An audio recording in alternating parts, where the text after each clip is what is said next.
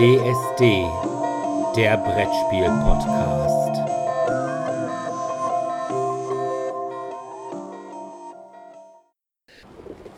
Ja, hallo erstmal und willkommen zum vierten Messeinterview dieses Jahr. Bei mir ist Leonard Boyd, die eine Hälfte von Black Spindle Games. Mr. Boyd, I have to admit, Black Spindle Games has a special place in my heart since Luchador. And uh, now I saw you came with Mournequest.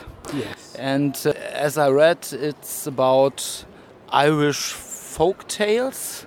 Yeah. So, Uncle Boyd, tell us a story. Yeah. Um, Mournequest, um, what can I say about it? It's based on a, a series of books that was written by a local author um, called Gary McElhern.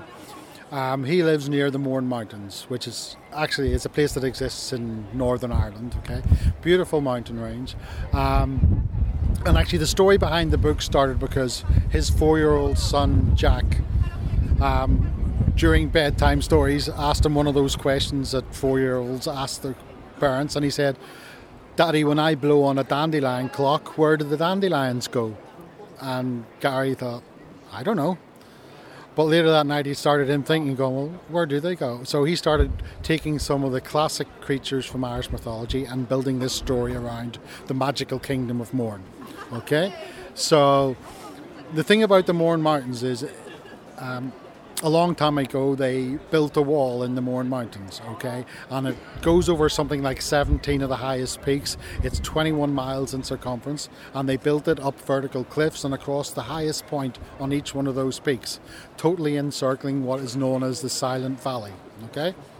They try to tell us back home that they done that to keep sheep in, but we reckon who goes to that much trouble to keep sheep in? So the story in the game and in the book is that they're holding in this creature called the Shimnivore.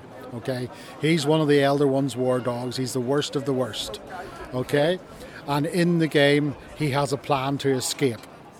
And what he's trying to do in the game is he's trying to call the four nightmares. And the four nightmares are again from Irish mythology. Um, we have the classic banshee, of course. Um, we have the merrow, which is the water folk.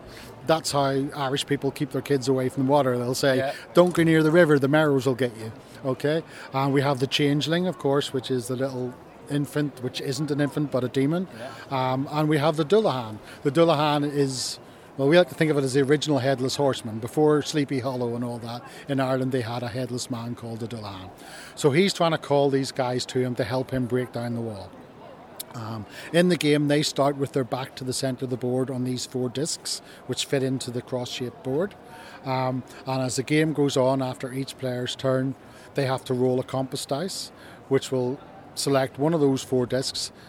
If you roll a north, the north disc will click round one section clockwise. So gradually, as the game goes on, the four demons start turning towards the centre of the board.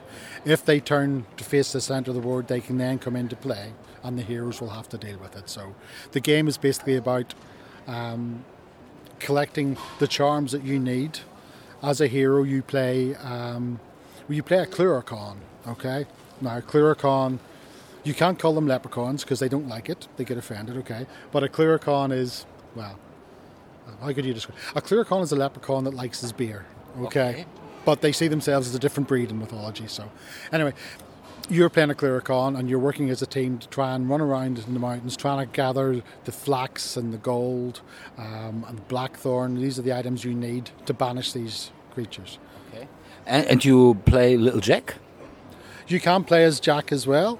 Jack is our, he's the only human in the game. Yeah. Um, because, say, Gary wrote all his character, all his family actually are in the books, and we brought them into the game. So we have Jack, who's the human hero in, in the game, but some of the Cluricons were also created by Gary. As his, he has a daughter, Tess, and a daughter, Grace. Who both appear as Cluricons in the book and in the game as well. So you can play those. Um, there is actually one leprechaun in the game, and that's Phineas Brogan. Okay, he's the king of the leprechauns. So he's the only true leprechaun in the game. But you can play as him as well. Um, so yeah, the game starts as you're trying to gather what you need to stop these guys coming in, but you have to be careful that you must also build up your basic stats because you start with quite low. You have a magic, a courage, um, and a strength ability, um, but they start quite low, and you can gather uh, magical equipment and relics to build those up. So you got to balance getting the charms onto the discs to stop them coming in with trying to build up your stats. Because the thing is, even if you manage to banish all four of those nightmares, the Shimnivore will still come into the mountains and try and break the wall by himself, and you have to be able to stop him. Okay. And he's tough. Okay. So it's it's a balancing act.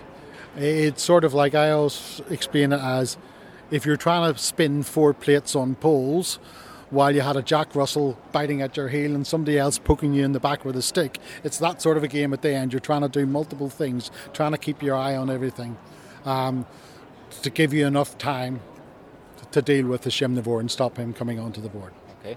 And mechanical, it seems to me like a Eurogame gathering resources crossed over with an Ameritrash game with nice miniatures and rolling dice and taking names. Yeah, that is basically it. It, it, it is um, on the base level. The first section of the game, especially, is almost a pick up and deliver. You've got to go, you've got to find the stuff, and you've got to take it back to the keystones where you can deposit it on the discs and try and banish the nightmares. Um, but then you have a little bit of combat, you have a little bit of character building when you're trying to get the cards. Um, and then as you go later on, once the Shimnivore comes onto the board, um, you forget about getting the the uh, resources and stuff. You just have to deal with him because the same mechanic you use to decide which disc turns on each turn, you will roll a compass dice, and that will tell you what way the Shimno faces and what section of wall he attacks. Okay. If he attacks the wall and it's unguarded, he has a simple dice roll if he successes. If he's successful, sorry, you mark it as one as a damaged piece of wall. If he damages that wall again while it's already damaged, He's free. He's free, and we lose. Okay. If any character, each character has three wounds. If any character dies, we lose. Um, so, um, and again, the, the, the difficulty in the characters ramp up as you go. Um, you have these little guy called bog beans, which are just little fairy folk, and they spawn in on the four nexus points after each round of the game, and you've got to look after those. Now they're pretty. The level ones and twos are, are pretty inconsequential. They're just out to steal your stuff. They're not really out to hurt you, but they will chase you around the board, and if they enter into combat and win, they will steal some of the stuff you're carrying and run away. When you go up to the level threes and then go into nightmares, they become a lot more difficult to deal with. And when you come to the Shimnivore, he's a major battle. You know, so minor deities, you say you have three stats, you just have to beat them on any one stat, and they are defeated and they will run away or die. Um, when you get to the nightmares, you have to defeat them on all three. And when you get to the Shimnivore, you've got to defeat him on all three twice. So he effectively has six wounds. And you've got to keep trying to do that, keep hitting him while you're trying to deal with anything else that's coming onto the board and trying to repair the wall if he's damaged it before he comes back to that location again.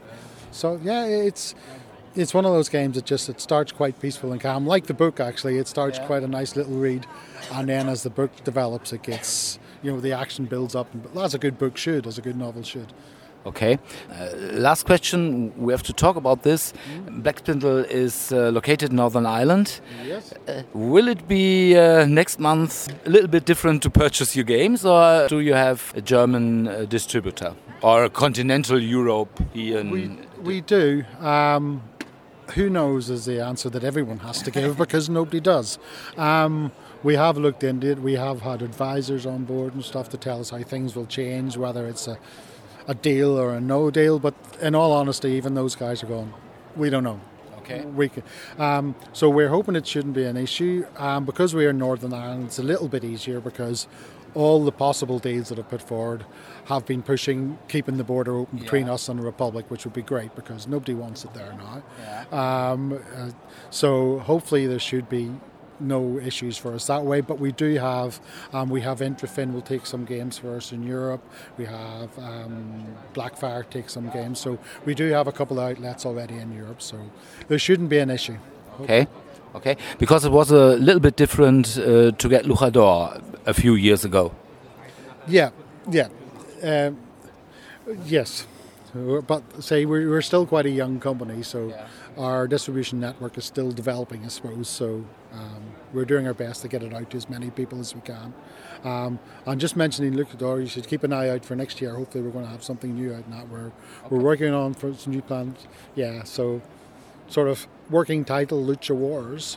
Um, uh, yeah, so don't want to say too much, but it could be interesting. With miniatures, I I I Dolores as a miniature. You never know. You never know. But there's a lots of new match types and there's weapon matches and a lot more dexterity we're working on in it. So yeah, so we're looking at that for next year. Hopefully. Okay, I'm looking forward to it. Thanks for your time and thanks for the interview and uh, have a nice show. Thank you very much. Lovely to chat. Okay. bye.